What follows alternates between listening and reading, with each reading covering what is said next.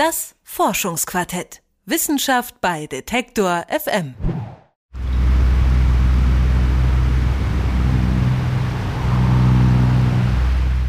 So klingt der Ventilator in unserem Studio. Bei den Temperaturen zurzeit ist der Gold wert, aber das Surren nervt natürlich auch ein wenig.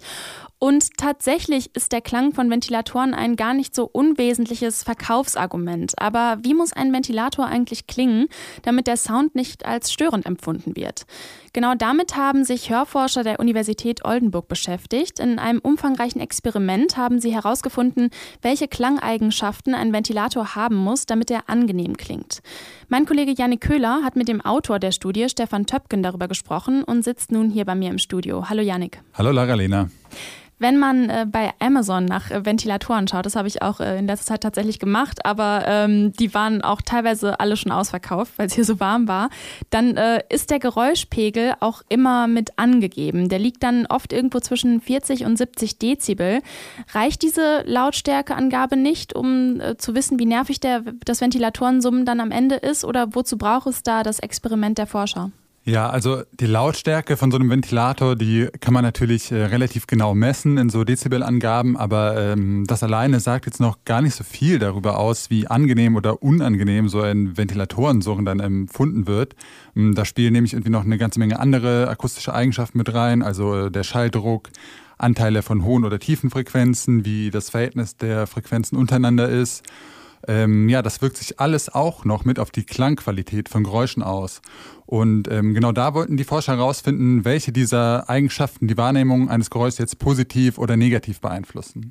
Wie kann man sich das Experiment denn vorstellen? Wie sind die Wissenschaftler und Wissenschaftlerinnen da vorgegangen? Also die Schwierigkeit ist ja, dass ähm, die Klangqualität eines Geräuschs jetzt keine messbare Größe ist. Also dass da keine Skala gibt, mit der man jetzt festlegen kann, ob das Geräusch gut oder schlecht ist ähm, sondern das ist eine sehr subjektive Wahrnehmung. Und um herauszufinden, was ein Geräusch jetzt angenehm oder unangenehm macht, muss man also Menschen fragen. Und äh, genau das haben die äh, Forscher gemacht. Sie haben nämlich in äh, verschiedenen Versuchen, insgesamt gut 100 Probanden, verschiedene Ventilatorengeräusche vorgespielt. Und das hat mir Stefan Töpken erklärt, der den Versuch leitete. Ja, wir hatten äh, am Anfang eine ganz große Bandbreite von ganz vielen verschiedenen Geräuschen. Die wurden von verschiedensten Ventilatorherstellern zur Verfügung gestellt. Und ähm, das waren nicht nur Ventilatoren, wie man sie so am Schreibtisch stehen hat, sondern insbesondere auch Ventilatoren, wie sie in Wärmepumpen oder in Klimageräten verbaut sind. Und diese ganzen Geräusche, ähm, das war eine relativ große Zahl, die haben wir dann äh, Probanden ähm, in Hörversuchen äh, vorgespielt und die Probanden dann befragt oder diese Geräusche bewerten lassen. Die Probanden mussten dann angeben, wie angenehm oder unangenehm sie diese Geräusche empfunden haben aber auch ähm, andere Parameter wurden befragt, etwa wie kraftvoll oder kraftlos das Geräusch klingt, wie bassig oder brummig und ähm, wie hoch oder tief die klingen. Kann man über die Klangqualität von Ventilatoren denn jetzt generelle Aussagen treffen oder empfindet das nicht eigentlich jeder Mensch anders? Also ähm, wie störend oder nicht störend Geräusche wahrgenommen werden, das ist äh, schon sehr individuell. Äh, also ich wohne zum Beispiel direkt an der Straßenbahn und äh, ich finde das Quietschen der Schiene total furchtbar. Also ich wache dann jedes Mal auf, aber meine Mitbewohner zum Beispiel, die haben damit gar keine Probleme. Also das ist äh, sehr individuell. Ja, ich, ähm, ich kenne das auch. Also ich kenne jemanden, der kann das gar nicht ertragen, wenn man irgendwie mit einem Messer über Ikea-Teller äh, kratzt. Also der findet das ganz furchtbar, aber ich habe damit auch kein Problem. Also ja, ist eine sehr individuelle Sache eigentlich, ne? Genau, und ja, davon sind die äh, Forscher nämlich auch ausgegangen, aber ähm, ja, bei dieser Studie hat sich jetzt schon gezeigt, dass die Probanden der Ventilatorstudie so zu relativ ähnlichen Einschätzungen gekommen sind. Und ja, damit konnte man jetzt schon einigermaßen generelle Urteile über die Klangqualität der Geräusche treffen. Das ist schon ähm, individuell teilweise sehr unterschiedlich. Deswegen braucht man eine relativ große Anzahl von Probanden, um da stabile Urteile zu bekommen. Es zeigt sich aber in den Hörversuchen immer wieder, dass die Urteile, die von Probanden getroffen werden, dass die sehr reliabel sind. Und da muss man immer in die Ergebnisse schauen, inwiefern sich da verschiedene Probandengruppen herauskristallisieren, die vielleicht unterschiedliche Kriterien ähm, bei der Bewertung der Geräusche haben. In dieser Studie hat sich das jetzt nicht so direkt gezeigt, dass wir da verschiedene Probandengruppen haben. Also ja, wie gesagt, die Wahrnehmung, wie sehr so ein Geräusch nervt, das ist natürlich sehr individuell. Aber ja, es hat sich hier gezeigt, dass ähm, die Probanden alle zu relativ ähnlichen Einschätzungen gekommen sind, wie sie die Geräusche bewerten. Also das heißt, es gibt schon bestimmte ja, physikalische Eigenschaften, die so ein Geräusch hat oder nicht hat, die es dann ja für die Allgemeinheit als äh, angenehm oder unangenehm machen. Und zu was für einem Ergebnis sind die Wissenschaftler und Wissenschaftlerinnen dann gekommen? Ich würde jetzt äh, vermuten, ein Ventilator sollte wahrscheinlich erstmal möglichst leise sein, oder? Ja, genau. Ich glaube, das kann man schon so sagen. Also die Forscher haben jetzt relativ gut aufgeschlüsselt, welche klanglichen Eigenschaften so ein Ventilator haben muss, um ja als angenehm oder unangenehm wahrgenommen zu werden und wie er besser nicht klingen sollte. Und ja, laut Forschern werden vor allem äh, hohe Töne oder Frequenzen als störend empfunden. Man ist natürlich bei hohen Frequenzen, gerade so im Bereich um 4 Kilohertz, besonders empfindlich. Also das, da ist das Gehör per se erstmal sehr empfindlich.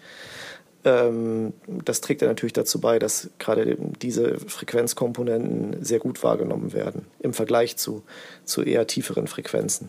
Und ähm, der Anteil von tiefen Frequenzen in einem Geräusch hatte tatsächlich kaum Einfluss auf die Bewertung der Klangqualität, sondern das hat eher beeinflusst, wie kraftvoll oder kraftlos so ein Geräusch empfunden wird. Und ansonsten ist auch das Verhältnis der verschiedenen Frequenzen untereinander wichtig für die Klangqualität. Also wie muss ein guter Ventilator dann jetzt klingen? Ja, das hat ähm, Stefan Töpken relativ gut zusammengefasst. In erster Linie denke ich, ist es immer sinnvoll, wenn das Geräusch nicht zu laut ist. Und dann sollte es ähm, eher ausgeprägte mittlere Frequenzen haben und relativ wenig hohe Frequenzanteile. Und was kann man dann jetzt mit den Ergebnissen anfangen? Die sind wahrscheinlich besonders interessant für die Wirtschaft, denke ich mal. Also vor allem für die Hersteller von Ventilatoren sind interessant, denn ja, für die ist natürlich ein Verkaufsargument, wie störend das Surren ihrer Produkte ist. Und ja, da mussten die sich bisher auf halt diese technisch messbaren Größen wie Lautstärke und so weiter verlassen, die aber ja nicht ähm, die eigentliche Wahrnehmung des Geräusches wiedergeben. Und ähm, mit dem Modell, das die Hörforscher jetzt entwickelt haben, können die nun eine erste Einschätzung so vornehmen, wie gut, also im Sinne von angenehm oder unangenehm, die Ventilatoren klingen. Herausgekommen ist quasi eine, ein Algorithmus oder eine Formel, die man nutzen kann, um einen Parameter zu berechnen. Dieser Parameter korreliert eben relativ hoch mit ähm, den Angenehmheitsurteilen. Und das kann dann, wie gesagt, genutzt werden für eine erste Prognose. Wenn man es wirklich ganz genau wissen möchte, dann muss man natürlich immer noch mal wieder ähm, Menschen befragen. Ja, da haben die ähm, Forscher jetzt ein Verfahren erstellt, mit dem man die Klangqualität von Ventilatoren quasi äh, berechnen kann. Also und die Hersteller selber können sich dann diese aufwendigen Hörexperimente, die die Forscher jetzt gemacht haben, sparen und stattdessen einfach sich die Studie anschauen und die akustischen Eigenschaften ähm, ihrer Ventilatoren anschauen und dann schon so ein bisschen einordnen, ob die jetzt wahrscheinlich eher angenehm oder eher unangenehm sich anhören. Hörforscher der Universität Oldenburg haben die Klangqualität von Ventilatoren untersucht und ein Modell entwickelt, mit dem die optimiert werden kann. Mein Kollege Janik Köhler hat mit Studienautor Stefan Töpken gesprochen und mir in dieser Ausgabe des Forschungsquartetts darüber berichtet. Danke dir, Janik. Gerne. Und danke an euch fürs Zuhören. Wir hören uns nächsten Donnerstag wieder. Da geht es darum, wie wir unser Bewusstsein durch Atmen verändern können. Mein Name ist Laralina Götte. Tschüss und bis bald. Das Forschungsquartett. Wissenschaft bei Detektor FM.